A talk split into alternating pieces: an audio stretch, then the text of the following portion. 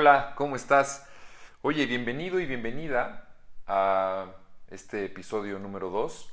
La voz que te habla es la voz que dirige todo un desmadre que se llama Vivir para contarla, en donde, entre otras cosas, entrevisto a personas que han creado su propio camino para principalmente como un método de consulta y que puedas espejearte y agarrar lo mejor que ellas o que ellos han hecho a lo largo de su carrera. Y en esta ocasión te traigo a Majo Vega. Majo Vega es creadora de su propia marca llamada Acércate a tu ángel. Así es, es una canalizadora de ángeles y me gustaría que te quedaras aquí si, si conoces del tema, eh, se me hace algo increíble, pero si no lo conoces, con mucha mayor razón. Creo que es momento de empezar a quitarnos esas barreras mentales y te presento a alguien que vive de eso, así que es alguien profesional. Creo que es una muy buena oportunidad para que te acerques un poquito más a este tema. Y bueno, pues Majo Vega es una persona directa, sincera y muy segura de sí misma con todo lo que dice y eso es algo que me encantó porque me dejó solamente cosas buenas, la verdad. Me llamó mucho la atención el tema del plan álmico, pero no te quiero quitar más tu tiempo a la entrevista, así que pues vamos con la entrevista para que puedas disfrutarla. Hola María José, qué gusto tenerte en Vivir para Contarla. Estoy de verdad súper, súper contento porque ya tenía tiempo que te quería entrevistar y la verdad es que estoy súper eh, fascinado con el tema a lo que tú te dedicas y has hecho eh, una profesión, ¿no? Vives de eso. Pero antes de que nos platiques como de lo que vives, quisiera que, nos platicaras quién es Majo Vega y qué fue lo que sucedió para que haya creado su marca Acércate a tu ángel. Hola Oscar, me encanta estar aquí contigo. El tema es muy interesante. Eh, yo realmente nunca pensé que podía llegar a lo que hoy estoy viviendo, como que lo pensaba y como que lo lo pensaba en la cabeza y, quizá lo imaginaba un poco, pero realmente no lo creía tangible, que podía llegar a ayudar a muchísimas personas o poder convivir con las personas. Pero fue un trayecto un poco largo, quizá de repente un poco tedioso y de repente un poco eh, de desánimo por la familia, por todos. Básicamente, a ver, les cuento un poco. Básicamente, cuando yo nací, eh, al año nueve meses, me diagnostican una enfermedad eh, ¿Qué enfermedad es? Es una enfermedad que se llama púrpura trombótica trombocitopénica, parece un poco oh. trabalenguas. ¿Pero de qué trata más o menos? Eh, bueno, en realidad lo que sucede es que no tengo la enzima Adams 13. Al no tener la enzima Adams 13, esto crea que tengas trombos. ¿Es Adams o Adams 13? Adams 13. Adams 13, ok. Entonces, bueno, crea trombos, coágulos, eh, te sangras por órganos internos, externos, tienes una, pues, eh, una baja de plaquetas y bueno, me lo diagnostican, pero después de un proceso súper largo, donde a mis papás le habían dicho que no había cura, primero pensaron que era cáncer, que era leucemia, que era tal, y en realidad, bueno, después de muchas situaciones, eh, mis papás eh, ya estaban como, ¿y ahora qué hacemos? Me llevaron incluso a la clínica Mayo en Canadá, le dijeron que no había nada que hacer y me regresan y encontraron un doctor muy bueno aquí en Puebla muy bueno. Y entonces él dice, bueno, eh, estos síntomas se parecen un poco a la púrpura, entonces vamos a ponerle... Perdón, o sea, fueron afuera de México y, y, trataron de encontrar como soluciones afuera y la solución estaba justo en el mismo lugar en donde naciste. Así es, sí. Qué cagado. Sí, Sí, así Órale, eso no, no, no sabía, ¿ok? Y entonces este doctor dice, se parece mucho a una enfermedad que es... Púrpura trombótica trombocitopénica. Ok. Ajá. Y entonces dice, pues después de tratar de ayudarme con corticosteroides, con medicamento, con tal, y se dan cuenta que no funciona, entonces él dice, vamos a tratarla con eh, transfusiones de sangre. Se dan cuenta que no mejoró mucho, pero después solo me hacen transfusiones de creo sobrenadante, una propiedad que tiene la sangre, plaquetas. ya. o sea, te ponen plaquetas. Ajá. Ya.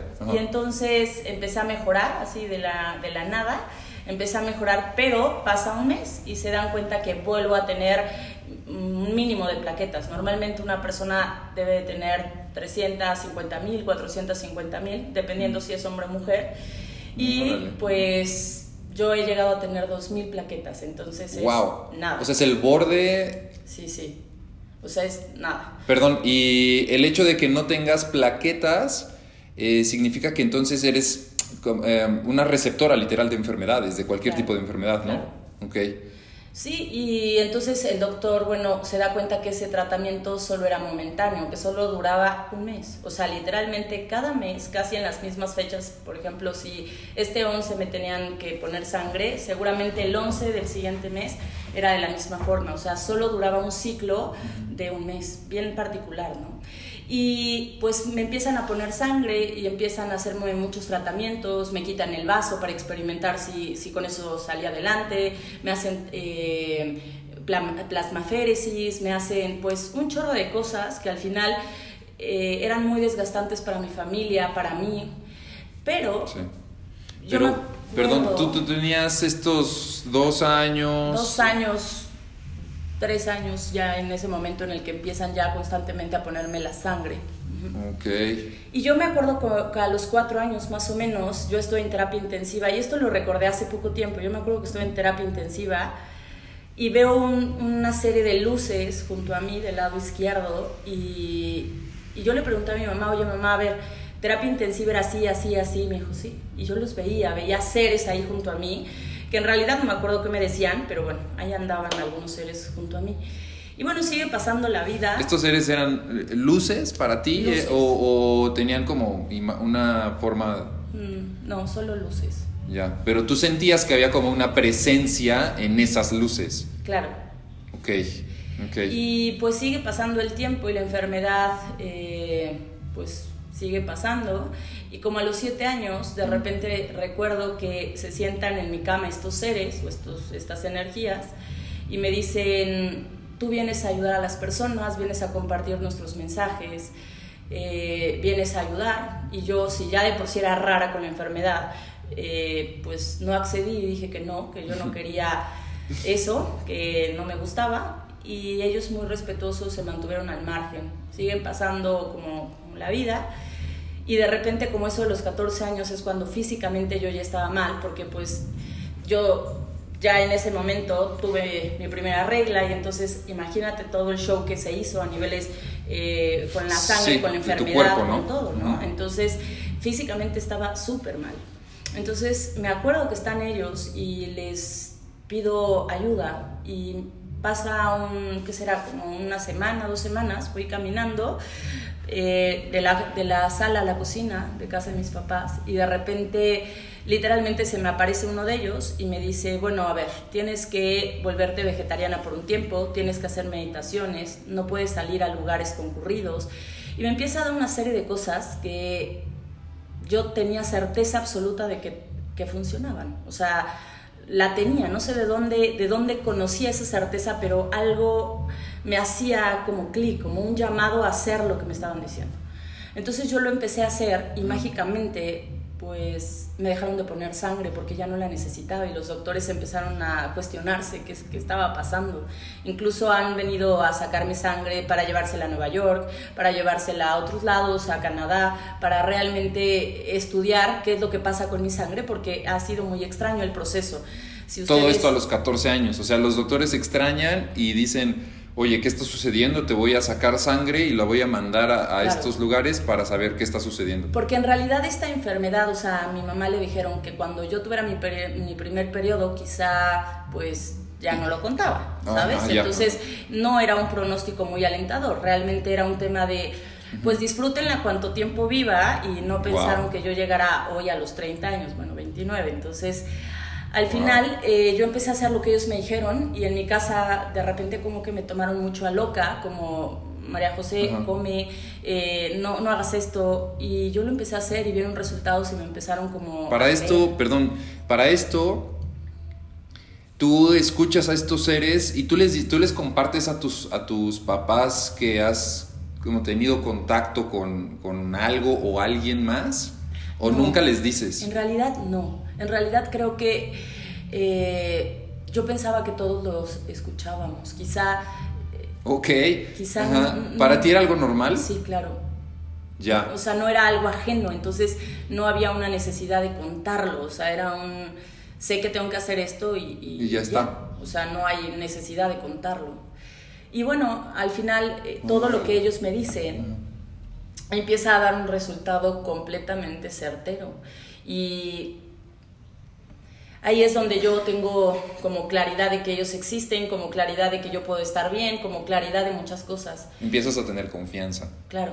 Y pues pasa el tiempo, ya empiezo a mejorar, era vegana estricta, pasa el tiempo, pasa el tiempo y cuando iba a empezar a estudiar psicología... Para eso era, eh, era el 2000, el 2004 más o menos, ¿no? 2004, Soy 2005. muy mala para los... Pero tenías 14 años, naciste en el 89.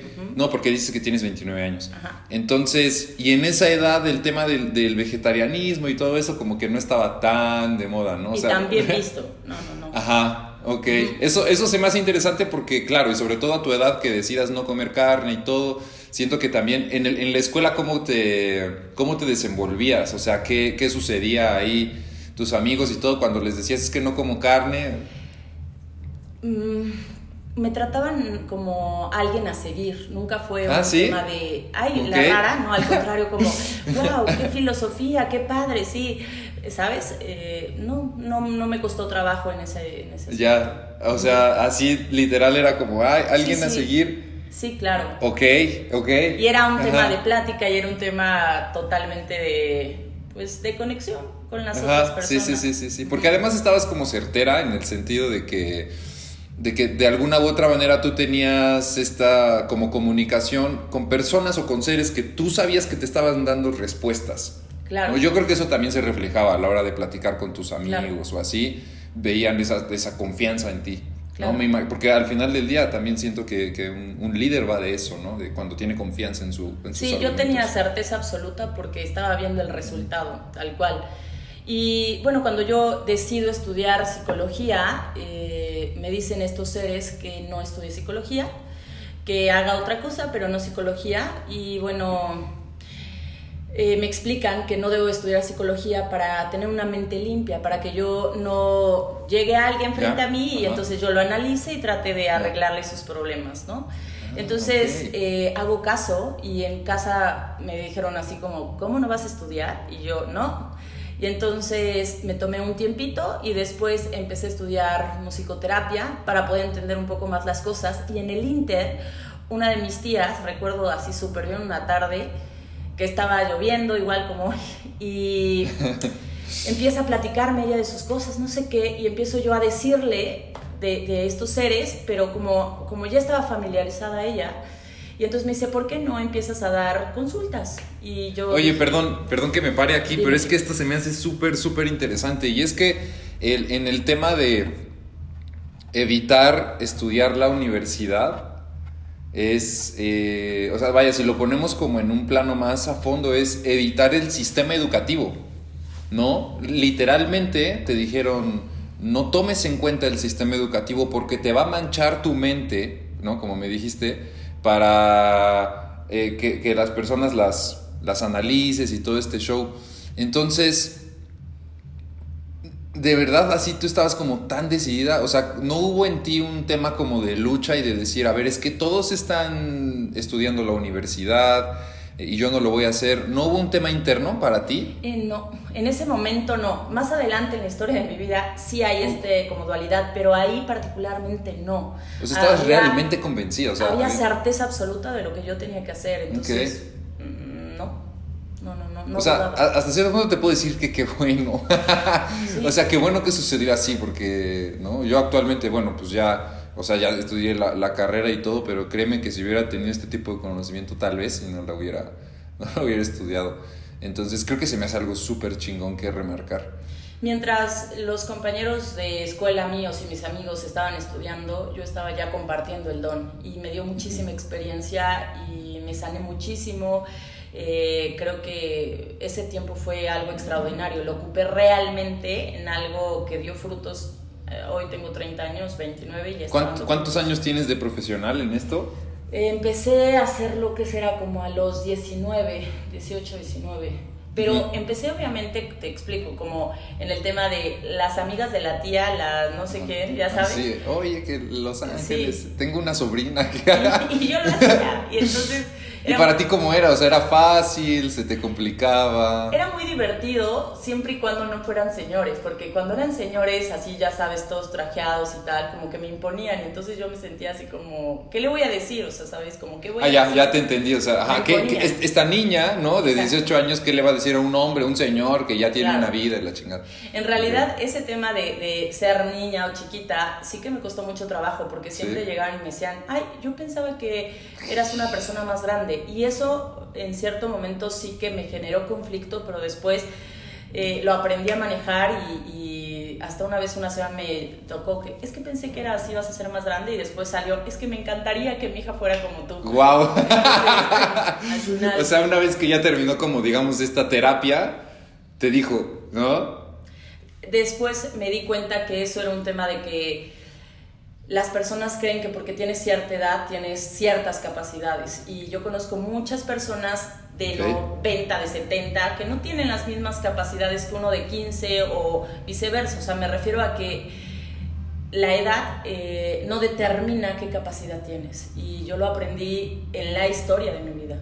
Pero también creo que lo has aprendido en las diferentes terapias, o sea que yo creo que ya llevas miles de, terapias hechas a lo largo de, tu vida profesional, ¿no?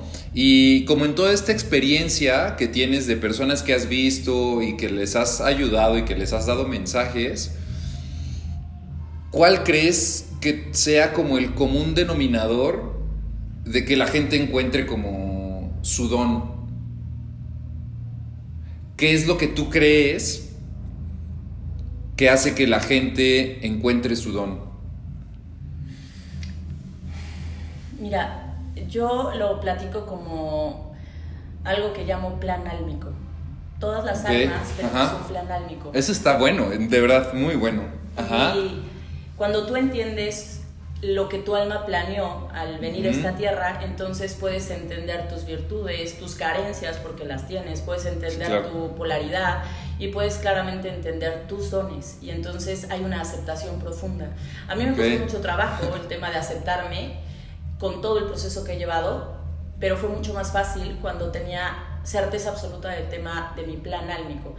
Y si te das cuenta, Oscar, te hablo mucho de temas como los seres. Yo no los hablo como ángeles, porque en realidad este tema de que nosotros decimos ángeles, creemos que son los mensajeros de Dios, pero en realidad no existe tales mensajeros entre Dios y tú. Eso es algo como muy extraño. Ajá, y que posiblemente sea así como pum, ¿no? Como sí. Entonces yo los llamo seres, tus seres, y al final eh, hay personas que se les acomoda llamarlos ángeles. Y está bien, porque nos hablan de acuerdo a nuestras propias creencias, a nuestras propias experiencias. Entonces desde ahí partimos eh, con todo el respeto para, para, ayudar a los demás. Oye, oye, Majo, y entonces, eh, o sea, este tema del plan álmico es algo que me llama mucho la atención porque podríamos decir que, que literal todos, absolutamente todos en el planeta tenemos una misión en específico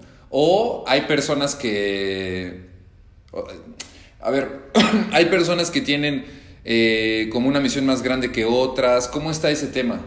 No, en realidad no es que tenga alguien una misión más grande que la otra. En esta tierra existe diversidad y es lo que permite que el alma pueda experimentarse. Y el alma no cataloga las cosas como buenas o como malas, simplemente son y existen. Entonces, si partimos desde ahí, cual sea tu plan, está perfecto, es perfecto para ti, sin importar si es, y lo digo entre comillas, el malo de la película o el bueno de la película, el rico de la película o el pobre de la película. En realidad es el papel que tu alma eligió experimentar para tener cierto aprendizaje. Wow, eso de verdad está súper, súper bueno. Y eso es en realidad a lo que yo me dedico, o sea, a compartir el plan álmico, a dar entendimiento al plan álmico, porque eh, muchas veces vienen con la idea de que a lo mejor te voy a resolver de que por qué el novio no se quedó contigo, de por qué no tengo este dinero, de que por qué no sé qué. Y en realidad eso solo es la consecuencia de algo más profundo. Y siempre, siempre, siempre, Y lo que hay que buscar es el común denominador. Es decir, hay que buscar el patrón. Si tú encuentras el patrón de conducta, entonces encuentras que lo originó. Y si encuentras que lo originó, lo puedes modificar. Ok. Claro, porque un patrón de conducta no significa que las personas se parezcan o que la situación sea la misma. Significa que hace sentir lo mismo. Entonces, si eh, tu papá eh, se va, si tu mamá se va, si eh, te cambias de casa, si, no sé, si de repente un amigo te peleas, al final todo te lleva a sentir abandono o rechazo. Entonces hay que buscar en, qué parte te encuentras y desde ahí resolverlo. Hay emociones periféricas que a veces no nos dejan o nos nublan, eh, no nos permiten ver el, plan álmico, pero si tú vienes conmigo o trabajas con estos seres, eh, es mucho más fácil diluir toda esa información y mostrarte... Como el fondo de las cosas. Exacto. Ya.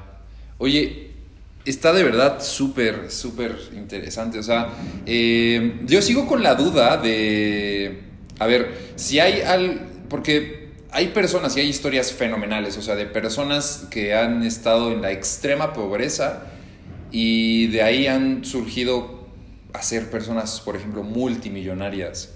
Esas personas, de acuerdo con, con esto que me estás diciendo, tienen ese plan álmico ¿O qué, qué, es lo que tú ves en ese tipo de personas eh, que han tenido como este crecimiento exponencial?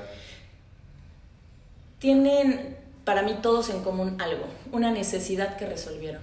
Y entonces en esta necesidad que resolvieron, avanzan. Ya. Y depende entonces, eh, como para complementar la idea, dime si, estoy, si, me equivoco, por favor, corrígeme. Eh, dime entonces, o sea, tú, tú, tú sanas la necesidad, que, que, por ejemplo, rechazo, ¿no? Sanas, sanas el tema del rechazo y entonces a partir de ahí creas eh, una, una nueva realidad que ya depende más de ti. ¿O no? No, no, no lo sano yo, en realidad lo sanas tú. No, ah, bueno, sí, claro, ¿no? o sea, lo sana, lo sana la, lo sana la persona a través de ciertas acciones. Entonces, se va a la polaridad positiva. Por ejemplo, el rechazo, si nos vamos a la polaridad positiva, es la aceptación. Claro. Entonces, si trabajas en la aceptación o en la acción de la aceptación, claro que la realidad cambia. Y entonces esa realidad ya es moldeable al 100% para ti, pero antes tuviste que haber trabajado esos eh, bueno, o sea, lo hablo, lo hablo en tercera persona, o sea, no, te lo digo a ti directamente, pero entonces tuviste que haber trabajado anteriormente el tema de tal vez el rechazo, tal vez la injusticia, ¿no? y infinidad de cosas. Entonces tú trabajas eso como persona X, lo trabajas y entonces ya eres capaz de generar una realidad muchísimo más capacitadora. Pero tuvo que haber pasado siempre un tema como de crisis entonces. Yo lo llamo ritmo. A ver, si tú estás en un ritmo, eh, es imposible que vivas otra cosa si sigues vibrando o claro en la misma claro. Y además órale debe de haber, perdón, debe de haber alguna acción que cambie ese ritmo. Y si tú cambias ese ritmo ahora sí puedes vivir otra experiencia o sea la que tú quieras pero si estás en ese ritmo, difícilmente vas a... Ya le estoy cachando, o sea, eh, el tema es que, no sé, o sea, te voy a poner tal vez un ejemplo muy tonto pero creo que puede ser muy, muy gráfico. Y es que, vamos a suponer que una persona vino a trabajar el tema del rechazo y tiene 50 años y no ha podido sanarlo y por lo tanto repite y repite y repite con el trabajo, con sus papás, con su, pareja. a la comida. Ah, exactamente. A la hora de sueño de no puede dormir. Infinidad de cosas que se disfrazan. Y entonces, pero él sigue creciendo y de todas formas, pues él sigue claro, ¿no? O sea, como agarrando el mismo... Eh, este ritmo de la vida en donde, en donde él pues tiene tal vez un trabajo normal o tiene un negocio normal, pero si llega a sanar esa parte de rechazo de esta persona X, entonces es ahí en donde realmente se desprende, por decirlo así, no, o sea, sí, eh, eh, todo este como, toda la capacidad del alma de crear.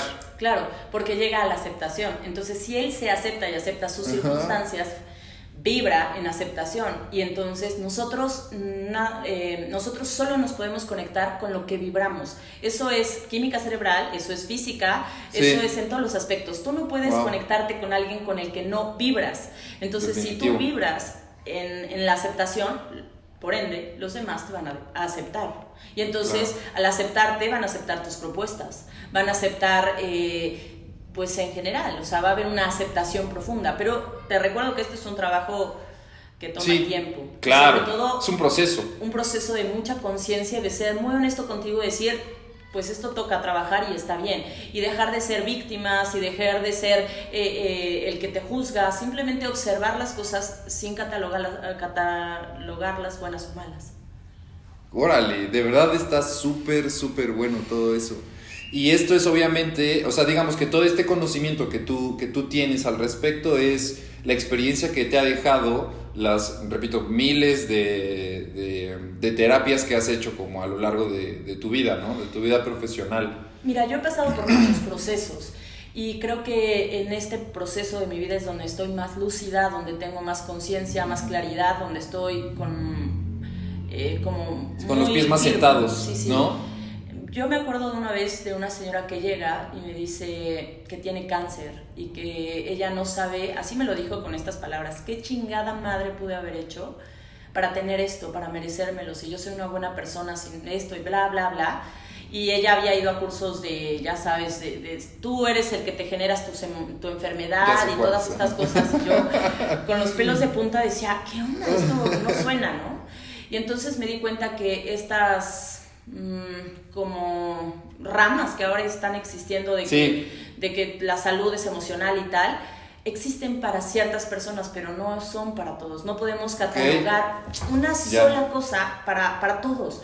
Entonces yo les pregunté a los seres y les dije, bueno, a ver, o sea, explíquenmelo. Entonces me explicaron que hay enfermedades álmicas, enfermedades sistémicas, enfermedades físicas, enfermedades por hongos y bacterias y enfermedades claramente emocionales. Entonces, desde ahí hay que partir, y eso es algo que yo comparto mucho, el que lo que te sirve a ti, Oscar, no me sirve a mí. Lo que le sirve al otro no, no me va a servir a mí. Entonces, eh, mi objetivo en esta tierra es que tú y que cada uno de nosotros encontremos lo que nos sirve verdaderamente. Y ahí es donde llegas a ser auténtico, donde verdaderamente te conectas contigo. Tu plan álmico es diferente al mío, entonces tu camino es diferente al mío.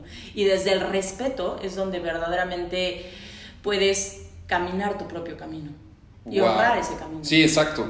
Exacto. Podríamos decir entonces que el, el factor común es la aceptación. Aceptarte tal cual eres eh, aceptarte desde tu cuerpo hasta también las maneras en cómo a veces reaccionas inconscientemente y desde la aceptación entonces sí trabajarlo. Si no te gusta tu cuerpo, puedes trabajarlo a, través del ejercicio, de una buena alimentación. Si no te gusta cómo reaccionas, puedes también eh, trabajarlo a través, no sé, de por ejemplo meditaciones, ¿no? Por, ponerte un ejemplo. Y... Pero si, hay una cosa que, que me gustaría preguntarte, y esto parte de, un tema que decía Einstein, decía que ningún problema puede ser solucionado a través de la misma vibración en la que se creó. Por lo tanto, cuando una persona tiene un problema, es muy difícil que él se, pueda dar cuenta del problema que tiene. Y entonces es donde, en donde entran o sea, vaya, estos seres. Estos seres que vienen eh, platicando, por decirlo así, o los canalizan, los canalizan a través de personas como tú. ¿No? Y estas, eh, dime, dime. Aquí algo bien importante que a mí me gustaría recalcar es que sí es un tema de aceptación, esto que mencionas también es totalmente cierto, pero yo aquí sugeriría algo bien interesante. Hay dos formas de relacionarnos con la vida, con los ángeles, con los seres, con Dios, lo digo entre comillas. Hay muchas eh, pues muchas experiencias, pero solo dos formas de relacionarnos, desde el niño o desde el adulto. ¿A qué me refiero? El niño es el que eh, trae las heridas, el que no comprendió por qué pasaron las cosas, el que se sigue sintiendo abandonado, quizá enojado, frustrado.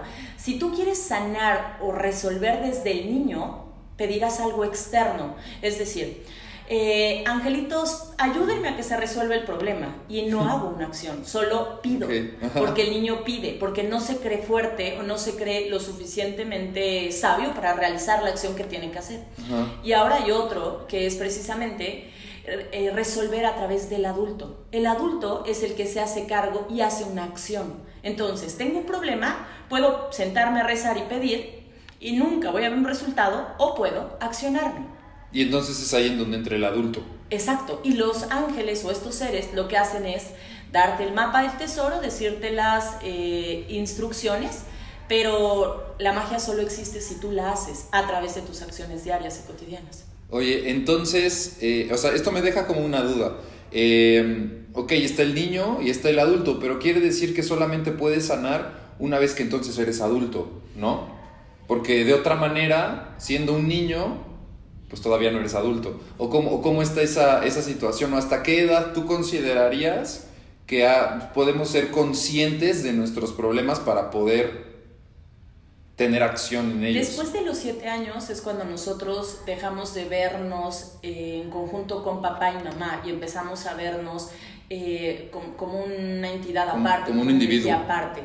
Entonces es cuando empiezas a ser más consciente de las cosas un, niño pequeño eh, es responsabilidad de sus padres. Entonces, lo que puedes hacer es tú como adulto fomentar en ese niño eh, la aceptación, pero desde el adulto. Siempre va a ser desde el adulto. El adulto sano, el adulto consciente. Que es el que toma acción.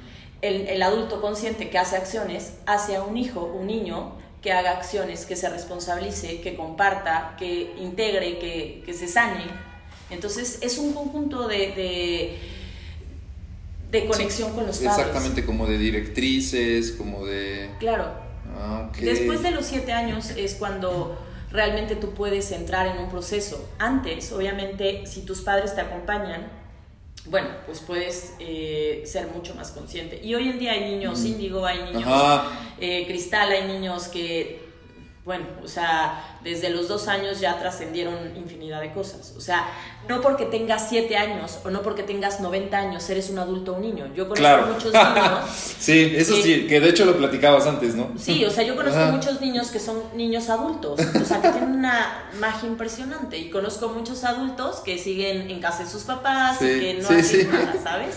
Oye, sí, claro, tienes absolutamente, o sea, en ese sentido sí tienes absolutamente toda la razón. Yo, lo, yo lo, pondría claramente como eh, el que define es el, el, cuando, cuando, cuando el niño aprende a discernir, a definir, es cuando está tomando acciones desde el adulto sabio, desde la, sí, desde el adulto sabio. Todos tenemos al niño y al adulto. Independientemente de la edad. De la edad. Ah, ok, ese, ese era mi punto. Independientemente del... Porque claro, al final el alma ya ha vivido un montón de vidas, o sea, ¿no? Y, digo, igual entra un tema de creencias que yo, yo comparto, o sea, definitivamente para mí hay, hay vidas, vidas pasadas. Entonces, claro, ahora entiendo todo. Que si, lo, que si partimos desde la creencia, eh, que para mí ya es un hecho, que, que, tenemos, que tenemos vidas pasadas, entonces realmente este niño físico tiene una adultez dentro de él, ¿no? Que es, que es a través del conocimiento que el alma ha adquirido de vidas pasadas, tal. Y incluso para, yo te diría, Oscar, incluso para los que no creen en el tema de las vidas pasadas, porque seguro muchos no creen, ¿Sí? Eh, a niveles del cuerpo, a niveles de la biología, el cuerpo sabe qué es bueno y qué no es bueno para ti. Lo que sucede es que los padres, que a veces hay algunos que son inconscientes, no miran lo que está diciéndote el niño. Quizá no lo dice en tu lenguaje, pero te lo está diciendo, te pone un límite cuando llora. Te dice no quiero de cierta forma, desde el enojo, pero el papá no lo entiende y, de alguna manera no respeta esa circunstancia. Entonces, eh, el cuerpo sabe lo que es sabio, el cuerpo sabe eh, resolver y sanar, o sea, porque es su naturaleza. Yo te diría que es natural a trascender desde el adulto es natural, es tu parte natural. Porque alrededor de ti hay adultos y ya aprendiste desde el ejemplo. Wow. Sí, sí, sí, sí. Sí, entiendo, entiendo el punto. Me gusta también saber que hay actualmente, esa es una de las cosas que más me gusta como de esta era, saber que se pueden explicar las cosas a través de diferentes planos, ¿no? O sea, está el plano espiritual, si lo quieres ver, el plano eh, bioquímico del cuerpo, incluso el, plano psicológico, y todos con diferentes palabras llegan a un mismo punto, ¿no? Claro. Y, creo, que eso, creo que eso es algo súper, súper valioso de, esta, de esta, como no sé, era o de, este tiempo.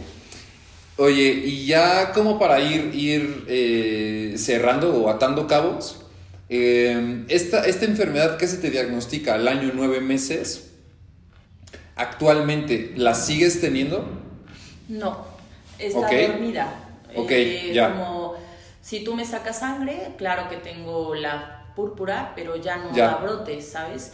Y algo bien interesante es que hace como 4 o 5 años, más Eso, perdón, perdón, perdón. Eso quiere decir que la enzima eh, Adams 13 ya la tienes o todavía no la tienes. No la tengo, pero acuérdate que las enzimas, esto es lo que yo entiendo muy como con manzanitas. y Ajá, ¿no? buenísimo, sí, mejor. Eh, tienes tres bolitas, A, B, C, es un decir. Y entonces, como no tengo esa enzima, pero hay otras enzimas que tienen tres A's, dos B's y dos C's, es un Mm, decir. entonces, hay una forma en la que el cuerpo puede tomar de, otra, de, de otras fuentes del, eh, para hacer la función que hace la enzima.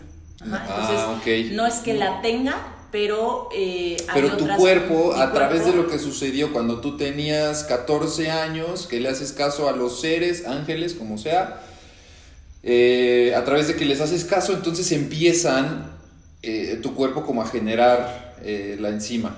El cuerpo sabe lo que necesita y entonces te lo da. Y si Ya. no lo tiene, como que lo copia o sí, lo Sí, copia, sí, sí, lo sí, saca es, algún es- es una locura la inteligencia que hay, que hay en... Y eh, también es importante que te diga que no soy vegetariana ahora, en Ya, realidad solo fue ok. un tema temporal y Ya. esto es algo que estos seres me han dicho mucho. Las cosas son temporales, solo es por ahora, no es para siempre. Entonces es importante que nos permitamos vivir la experiencia de todo. o sea, Hablas sí, de la experiencia humana. Sí, claro. Oye, esto está súper bueno. Oye, eh, algo importante. a ver, dilo, dilo, dilo, dilo. Yo creo que estamos entrando en un tema muy bueno. O sea, con el tema de la experiencia humana se me hace interesante. A- a- algo que va por ahí es eh, también como, como ahí, como entre comillas, o no, no entre comillas, como entre paréntesis, algo muy importante. Eh, todos somos seres espirituales, todos, completamente. Entonces, Sí. el que va a ser muy duro lo que te voy a decir, el que mató al vecino, el que violó, Violó, el que, el que todos, todos somos seres espirituales porque tenemos un espíritu. Hay caminos para reconocernos seres espirituales, como el yoga, la meditación, ser cristiano, budista, pero es- son individuales. Entonces, la conexión, eso depende de ti, pero siempre vas a tener un espíritu. Entonces, dejemos de creer que, que somos espirituales o no por hacer Exacto, cierta práctica. exacto. Entonces, cuando yo entendí eso, me permití hacer lo que quería, porque antes era, tengo que hacer yoga, tengo que comer de esta forma, Ajá. lo que la tendencia decía que O incluso espiritual. vestirte, ¿no? Claro. O sea, me tengo que vestir de esta forma porque Claro. soy espiritual. Claro. Y Qué pendejada. Sí, Sí, pero, sí, sí, pero sí. en el programa de las personas está, así, Está muy eso. marcado. Qué bueno, porque también eso es algo eh, en lo que creo coincidimos al 100% y, y me, me- o sea, me gusta pensar a la espiritualidad, que claro que ya es algo que tenemos nosotros, como dices, o sea, somos espirituales casi casi aunque no quieras verlo y podemos agarrar la espiritualidad más allá de una creencia, entonces como una herramienta de crecimiento y de autoconocimiento. Claro. Ok, oye, qué, qué de verdad interesante. Creo que esto último que acabas de decir es de, de las cosas que espero que a mucha gente de verdad le, le llegue. El tema de la experiencia humana, que hay que aprender de todo y hay que saber ver al mundo con los, hay que saber ver al mundo con los ojos abiertos y con la mente abierta. ¿no? Claro. Y recordar que en esta tierra todos somos diferentes y nuestra necesidad es diferente. Entonces no Claro. trates de encajar en Ajá. algo que no eres tú. Entonces ahí Buenísimo, cuando, es cuando tú conoces tu propio ritmo, tu propia vibración y empiezas Wow. a caminar por ahí. Oye, qué locura, de verdad, creo que esto es algo que a muchísima gente le va a servir. De verdad, creo que, creo que tenemos un mensaje bien chingón que darle Claro. al- al- a, la gente con lo que acabas de decir. Y te voy a en serio. ¿eh? Esto que, que te menciono, lo siento, lo vibro y, y lo vivo.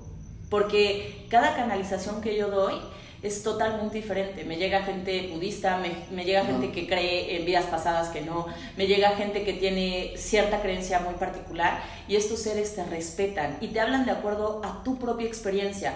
Conforme vas avanzando o conforme vas viviendo otra experiencia y estás mucho más abierto, te hablan de otra manera. Entonces te hablan de acuerdo a lo que tú necesitas. No juzgan, no, no, no separan, no critican, no, no- son seres neutrales, mucho más allá de un tema amoroso, porque para mí el tema de amor es división entre, entre bueno y malo, ¿no? Entonces, ok. Para mí cae en, en el tema de división en la Sí, polaridad sí. positiva. Entonces, son seres neutrales, que no van a juzgar al esposo que le puso el cuerno, que no van a juzgar si robaste, lo que hacen es cuál es la enseñanza. ¿Qué es lo que te llevó a esta circunstancia? no te quedes en la apariencia. Ve al fondo y resuelve el fondo para que no se vuelva a repetir la experiencia y salgas de ese ritmo.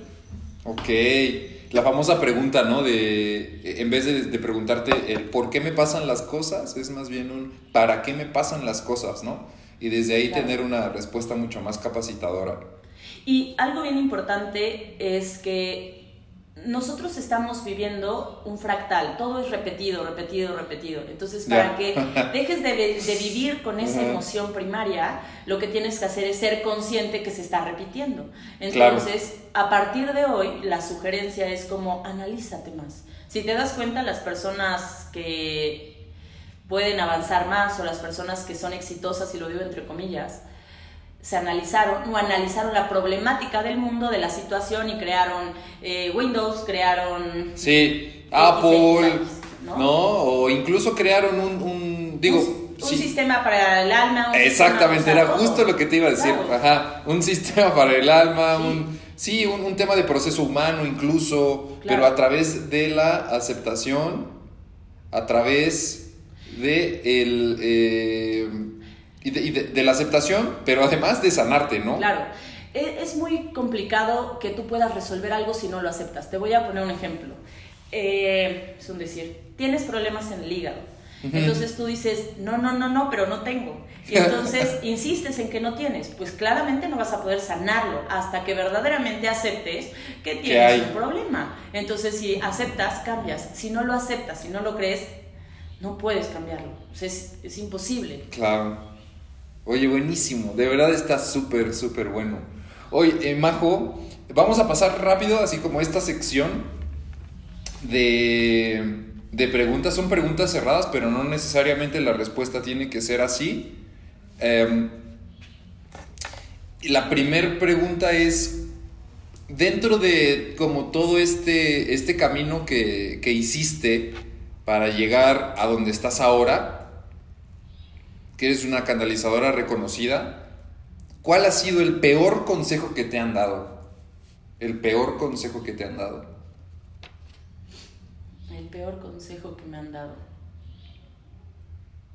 No importa que no quieras, no importa que no estés de buenas, eh, tu sal, pon ahí buena cara y hazlo. Ese ha sido el peor consejo. Sí, eh, ir en contra de mí completamente. Ya, ok.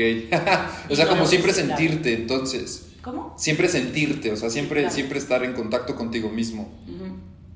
Y a partir de ahí entonces puedes cambiarlo o, no sales. bueno, cuando a mí me dijeron esto, contundentemente eh, puse un límite y dije, no, no quiero, no lo voy a hacer y me retiré. Ya. Entonces era una meditación. Y yo quería, yo no quería estar ahí. Tampoco hacía falta que yo estuviera ahí. Yo creo mucho en el que hay que hacer las cosas de acuerdo a lo que vas sintiendo. Ok, está buenísimo eso. Muy bueno. Em, otra pregunta es, ¿qué le dirías a tu yo de hace 10 años? O sea, a la Majo Vega, que todavía, de hecho estaba empezando, ¿no? Majo Vega estaba empezando a los 19 años. ¿Qué le dirías? Que conservara esa conexión eh, tan nítida de certeza. ¿Se fue perdiendo durante el camino? hay una parte en... Es que esa es otra historia, lo que te, te iba a ah, Échala, échala, échala. Eh, el tema de hace 4 o 5 años yo entré en coma porque tuve un problema de infección en vías urinarias, se complicó y tuvieron que inducir un coma de 7, 15 días, no sé. Y cuando yo estoy en ese lugar, para mí fue Disney, o sea, literalmente ir a Disneylandia y regresar me ha costado mucho trabajo. Entonces, ser un ser humano, eh, con toda esa información me ha costado mucho trabajo, pero en realidad creo que es el aprendizaje de eh, tener esa conexión y por ningún motivo dejar de ser un humano. Yo, entre tantas cosas que vengo a aprender, estoy aprendiendo a ser un ser humano, entonces eso... Ajá, sí. Oye, eh, ¿alguna información que se pueda compartir aquí de lo que sucedió entre este coma inducido? En algún punto de la vida voy a compartirles un libro, pero no es ahora. Sí, eh, se me dieron mucha información que, Cuando termine de asentarla, la compartiré. La vas a Creo mu- compartir. Mucho en el tema O sea, de sí, fue, sí fue un shock este, este show del, del coma. O sea, no, eh, claramente el coma, ¿no? Pero más bien lo que sucedió en el Inter, o sea, cuando estuviste en el coma, sí fue un shock para ti. Pues mira, es muy impresionante porque yo estaba en terapia intensiva y frente a mí estaba como la mesita de las enfermeras. Entonces eh, yo escucho al doctor que habla con el otro doctor y dice, la tenemos que inducir, está así, así. Y entonces yo estaba sola y ellos pensaron que yo no lo estaba escuchando y fue muy fuerte enterarme de que me iban a inducir a un coma y no estaba mi familia y, o sea, entré como en una desesperación. Sube más tarde mi mamá y me dice que me tienen que inducir, que ya aceptó mi mamá, tal, tal. Y fue muy fuerte y, y- o sea, fue muy, muy fuerte. Entonces, pero ya cuando entro en ese proceso, para mí fue la experiencia más extraordinaria de la vida. Entonces, eh, donde solo estás, no existe una división, solo estás. Entonces, regresar fue, fue complicado. Yo creo que eh, alguien le- seguramente le ha pasado, te vas de viaje a un viaje increíble y cuando llegas a casa cuesta trabajo, ¿no? Entonces... Eso es, ah, ok. Esa es como la imagen que, que Sí. tú le das, la Sí, sí. explicación que tú le das. Ok. Entonces sí, fue complicado, el cuerpo físicamente, pues después de no moverte cuesta mucho trabajo recuperarte y adaptarte y es que es un lugar mágico donde yo estuve, entonces... Qué loco, ¿eh? Qué, qué locura. Y lo tengo todo así perfectamente Así anotado. en, en tu software Sí, está. sí. Está totalmente eh, guardado en mí. Wow. ¿Y lo vas a sacar? ¿No tienes una fecha para sacar eso? no. Por, ahora, por ahora todavía no, pero sí es algo que me gustaría compartir. Oye, pues, pues, es muchísimas gracias por compartir eso. De verdad, yo espero que este podcast en el, en el futuro, cuando, cuando se vuelva a escuchar, se acuerden de esta conversación y que, y que ya para ese entonces esté el libro publicado. Claro. Tienes una misión ahí. Creo Sí. que está bueno, ¿eh? Oye, em, ¿qué contenido es el que tú, el que tú consumes normalmente? Eh, música, ¿qué música escuchas? Si escuchas podcast también, si eh, de videos en YouTube, como, ¿qué es el contenido que tú normalmente dices, ay, ahora quiero ver a este cuate o ahora quiero escuchar a esta música? Mira, en realidad no tengo algo específico. Ajá. No, no es algo específico. Si de repente se aparece algún libro, si de repente se aparece una persona, si de repente vibro con alguien, eh, solo me conecto con ello. No, no sigo tendencias, es algo que, que no hago, no es común en mí. Ok, muy bien, muy bien. ¿No tienes a ningún autor, a alguien como a quien como seguir, a alguien a quien dijeras es- eh, estoy conectado con él porque es más o menos eh, lo que yo quiero hacer? Tengo muchas personas que han aportado a que yo quiera ser como ellos, o sea, muchísimas personas eh, que he conocido en Cuetzalan, en la sierra, que caminan horas y horas, eh, personas que han sido maestros míos de escuela, eh, dos o tres personas que ya son del medio y que me gustaría muchísimo como su camino o, o, com- compartir con ellos, Ajá. pero en realidad creo que pues todas las personas son grandes maestros para que nosotros sigamos, solo hay Sí. que seleccionar qué es lo que nos pueden aportar. Pero además también te vas encontrando con, como decías, ¿no? En, en- parte de la entrevista, con lo que, lo que vibras. Claro. ¿no? Y, y eso, eso que vibras es también lo que estás experimentando. Entonces, Claro. el tipo de personas, tipo de pláticas y todo es al final un tema de vibración. Claro, porque si tú me conectaras a la persona que era hace, ¿qué? 13 años, 10 años, te hablaría de ser vegetariana y aparte Ajá. estaba ensimismada en ello. Exacto, Entonces, todo ajá. mi contenido era precisamente de, de la energía de ser vegetariano. Entonces, hoy estoy mucho más receptiva a todo. Entonces, Wow. si lo vibro, está bien. De verdad está buenísimo. Eso, esto último que, de las últimas cosas que compartiste con respecto a la experiencia humana, eh, creo que es algo súper valioso y que además en las redes se necesita ese mensaje, se necesita ese mensaje de la experiencia humana. Creo que es algo que está súper mal entendido. Claro, porque yo, yo lo veo de esta forma. Nosotros somos duales, todos los seres humanos somos duales, todos, absolutamente. Desde que eres hombre o desde que eres mujer, estás dualizado. Entonces, si tú empiezas a integrar tu dualidad y aceptar tu dualidad, es mucho más fácil vivir tu experiencia humana conscientemente de tu alma. claro, porque el alma no tiene género, ¿no? Claro. Buenísimo, buenísimo. Entonces, pues... ¿Qué viene para Majo Vega? ¿En dónde te podemos encontrar? Seguramente de aquí, de este podcast, va a salir uno que otro o esperemos que muchos, que, van a querer eh, pues alguna terapia contigo. Entonces, ¿dónde te podemos encontrar? Y además de dónde te podemos encontrar, eh, si tienes algún proyecto, pues eres obviamente libre de expresarlo aquí también. Claro. Pues mira, eh, pueden tener una canalización conmigo, me pueden encontrar como Majo Vega, acércate a tu ángel. ¿En Facebook? En Facebook. Y es importante que sepan que yo creo mucho en el tema de no dependencia. Entonces, si vienes conmigo, quizá no puedas regresar hasta que tú hagas tu propio trabajo, ¿no? Entonces, eso es algo muy lindo. Y también trabajo con retiros, con eh, talleres. Talleres, eh, las conferencias, las pláticas. Y ahorita estoy... Con el tema del retiro del silencio, que me encanta. Entonces estoy por lanzar la fecha, todavía no la tengo específico, pero bueno, el retiro del silencio ya se ha dado varias veces y es algo increíble, que te aporta muchísimo, porque a veces hay tanto ruido externo. Sí. Y un poco de silencio eh, te lleva a la intuición. Claro. Ay, buenísimo, buenísimo. Pues ojalá que, que la fecha ya salga pronto en el caso de que salga en el momento en el que se publique esta, esta entrevista, la vamos a poner en, eh, en la descripción para que la gente también se apunte y pues que para que digo, seguramente se van a cerrar los lugares en chinga, pero esperemos que alguien de, de, esta, de esta audiencia pues pueda, pueda echarse ahí el, clavado al, al, taller. Y eh, pues muchísimas gracias. Te podemos encontrar en Facebook como Majo Vega, acércate a tu ángel.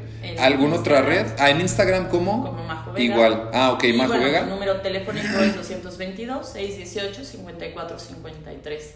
Y algo que me encantaría agregar es cultívense en todas las áreas de su vida: el arte, la música. Eh, recuerda que en todas partes se encuentra la conexión con el espíritu. Pues muchísimas gracias. No, gracias a ti, Majo Vega, de verdad. Y mucha, mucho éxito y suerte. Muchas gracias, muchas gracias. Bueno, pues ya saben que esto es Vivir para contarla. Muchísimas gracias a, a Majo Vega. En Instagram estoy como oscar.aquinocetina y nos estamos escuchando en el podcast. Chao. Bueno, pues ya escuchaste la entrevista con Majo Vega, que estuvo súper buena, pero antes de que te vayas, te quiero platicar y te quiero exhortar que compartas, por favor, el podcast a aquella persona que crees que le va a llamar la atención, desde el tema espiritual, pero también desde la parte un poco emprendedora, para crear el propio camino.